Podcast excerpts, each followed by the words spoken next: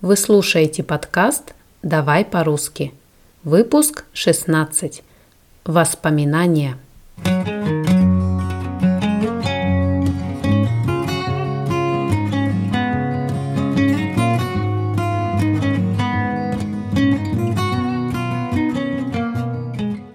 Всем привет! Сегодня в выпуске предлагаю немного поностальгировать, то есть окунуться в приятные воспоминания – а заодно и повторить выражения и конструкции, которые мы частенько используем, когда говорим о прошлом или вспоминаем что-нибудь. Итак, давай по-русски о воспоминаниях.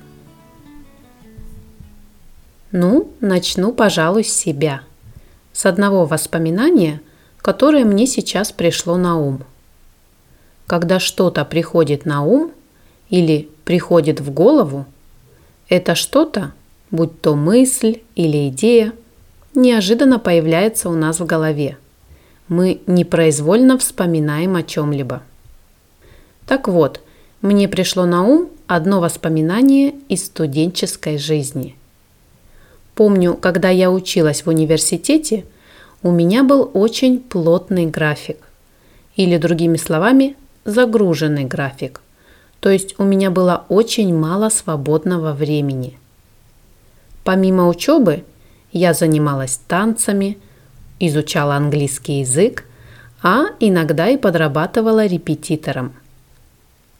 Кстати, подрабатывать – это такой интересный глагол, который означает работать ради дополнительного заработка, вне основного места работы. И очень часто не по профессии. Обычно подрабатывают студенты. Основное время они посвящают учебе, а свободное время подрабатывают. Кем можно подрабатывать? Например, многие мои друзья подрабатывали официантами. Некоторые парни подрабатывали грузчиками. Я и моя подруга подрабатывали репетиторами. Небольшая справка. Репетитором мы называем учителя или преподавателя, который помогает наверстать знания по каким-либо предметам, по каким-либо дисциплинам. Например, очень часто родители нанимают репетитора своему ребенку, чтобы подготовить его к какому-либо экзамену, зачету или поступлению в университет. Многие школьные учителя – в свободное от работы время подрабатывают репетиторами по своим же предметам. Также можно подрабатывать продавцами, кассирами, мерчендайзерами и так далее. А вы подрабатывали в свои студенческие годы? Кем вы подрабатывали? Напишите, пожалуйста, в комментариях к этому выпуску. Возвращаемся к нашему рассказу, а точнее – к моим воспоминаниям. Я остановилась на том, что в студенческие годы у меня был очень загруженный график. И это правда. С утра и до обеда я училась в университете, потом у меня были курсы английского языка в языковой школе, потом подработка, ну а вечером такой вишенкой на торте у меня была трехчасовая интенсивная тренировка. Никогда не забуду, насколько сильно я однажды устала. Если я не ошибаюсь, это была пятница, конец недели. И на тренировке мы разучивали кан-кан. Кан-кан, если кто не знал, это такой зажигательный танец, во время которого ты практически без перерыва делаешь батманы. Батманы – это такие взмахи или броски ногами. Так вот, мы делали гранд-батманы. Это когда твоя нога летит так далеко, что касается носа. Если же наш хореограф не фиксировал касание, то он сильно расстраивался, и нужно было все переделывать все начинать сначала. И так много-много раз. Как вспомню, так вздрогну. Должна сказать, что канкан -кан под силу не каждому. кто его когда-либо танцевал, меня поймет. Кстати, есть ли среди нас танцоры канкана? Если да, то, коллеги, отпишитесь, пожалуйста, в комментариях и поделитесь своими ощущениями от этого замечательного танца. Так вот, в тот день, после всех моих мероприятий, я, наконец, возвращалась домой. Если мне не изменяет память, было в районе 10 вечера, а я была на ногах с 6 утра. Быть на ногах означает быть постоянно в движении, без отдыха и перерыва. Стою я, значит, такая, уставшая, на остановке, жду своего автобуса и молюсь, чтобы там оказались свободные места. Как сейчас помню, на улице был сильный мороз. Зима, минус 25 или даже минус 30 градусов. А я была одета не по погоде. Коротенькая пальтишка, тонкие колготки, сапоги на высоких каблуках, в такой-то гололед. Сейчас бы я так ни за что не оделась. Но в молодости приоритеты были другими. Красота требует жертв и тому подобная чушь. Нет, красота, конечно, требует жертв, но не таких глупых. Ну да ладно, что было, то было. Так вот, стою я на остановке, мерзну, и вот, наконец, подходит долгожданный автобус. И, как всегда, полный. В такие морозы автобусы вообще набивались битком. Набиваться битком – означает заполняться до невозможности вместить больше. Когда автобус набивается битком, бывает даже сложно двигаться. Стоишь, а тебя подпирают со всех сторон. Даже держаться за поручни не нужно. Шутка. Держаться за поручни нужно всегда. Но вернемся же к моему рассказу. Захожу я, значит, в автобус и, как обычно, продвигаюсь на заднюю площадку, то есть в самый конец автобуса. Должна признаться, что мне очень нравится ездить в конце салона, потому что там я могу пристроиться где-нибудь в уголке, где бы меня никто не трогал и не задевал, и ехать себе спокойненько до конечной остановки. В тот день я зашла и, как обычно, направилась в конец автобуса – и, о чудо, издалека я увидела одно маленькое свободное местечко прямо в конце салона, посередине. Не знаю, как у тебя в стране, дорогой слушатель, но в России есть такие автобусы, мы их называем пазиками. Такое название произошло от аббревиатуры ПАС, которая расшифровывается как Павловский автобусный завод – это завод по производству автобусов, расположенный в городе Павлово, Нижегородской области.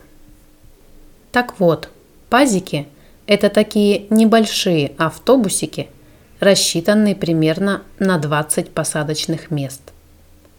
Как правило, посадочные места расположены в два ряда по обоим бокам салона и еще один небольшой ряд сидений в конце салона – в тот день моему уставшему взору предстало свободное место в конце салона, прямо посередине.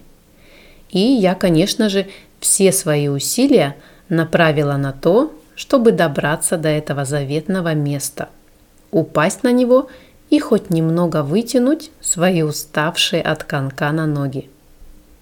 Пока я продвигалась по салону, меня немного смутил тот факт, что никто из других пассажиров не пытался занять то свободное место. Я еще про себя подумала. Странно, неужели никто не видит это место? Никто даже не пытается его занять. Хотя, подумала я, возможно, люди так насиделись в офисах, что сейчас просто-напросто хотят постоять. А я-то наоборот, весь день была на ногах, как вы помните – поэтому мечтала куда-нибудь упасть. Но мечтать нужно очень осторожно. Теперь-то я это точно знаю. Но продолжим наш рассказ. Вот иду я к своему заветному свободному месту, подхожу, разворачиваюсь спиной и начинаю садиться. Помню те несколько секунд, как в замедленной съемке. Слегка испуганный взгляд женщины справа, взволнованное лицо мужчины слева. Опять же, у меня промелькнула мысль, какие-то все странные в этом автобусе. Что за выражение лиц у людей? Ну да ладно – я не хотела ничего анализировать. Настолько я была уставшей. По моим подсчетам, за все это время моя пятая точка должна была уже достигнуть сидения автобуса. Но почему-то я все никак не могла этого почувствовать.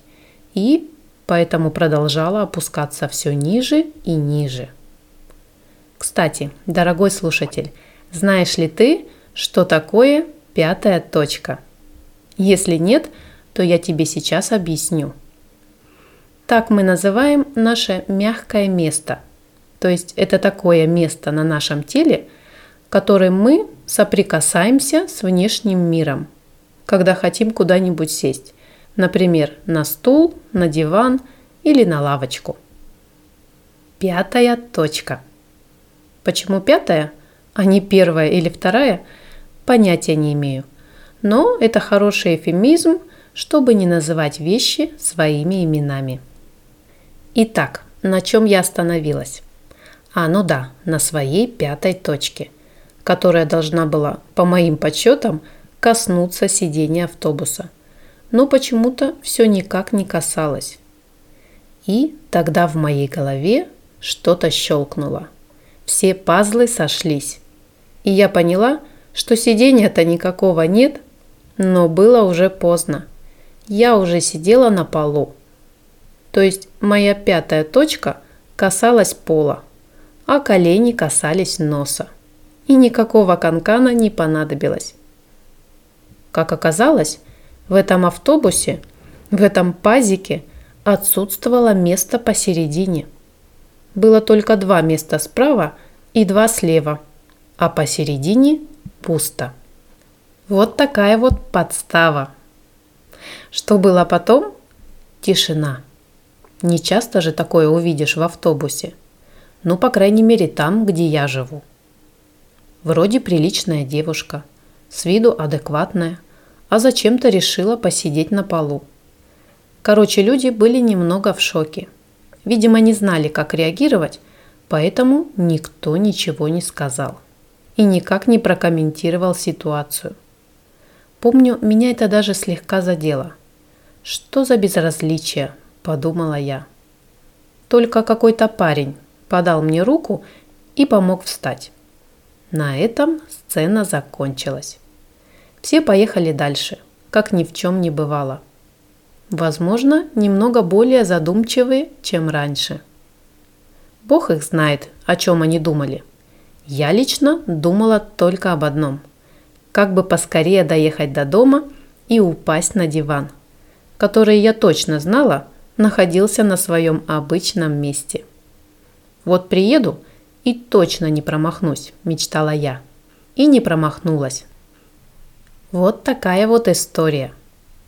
Если вы дослушали мой рассказ до конца, но ничего не поняли, то советую вам скачать транскрипцию к этому выпуску. Таким образом, ваши шансы немного увеличиваются. Плюс в этой транскрипции будут все выражения и лексика в письменном виде, а также словарик и задания по тексту. А если вы все отлично поняли и вам даже показался забавным мой рассказ, то в любом случае заходите на мой сайт давайпорусски.ком и комментируйте. Не стесняйтесь. Рассказывайте свои истории и заодно практикуйте русский язык. Я желаю вам феноменальной памяти, отличного чувства юмора и прекрасного настроения. До новых встреч в эфире. Пока-пока.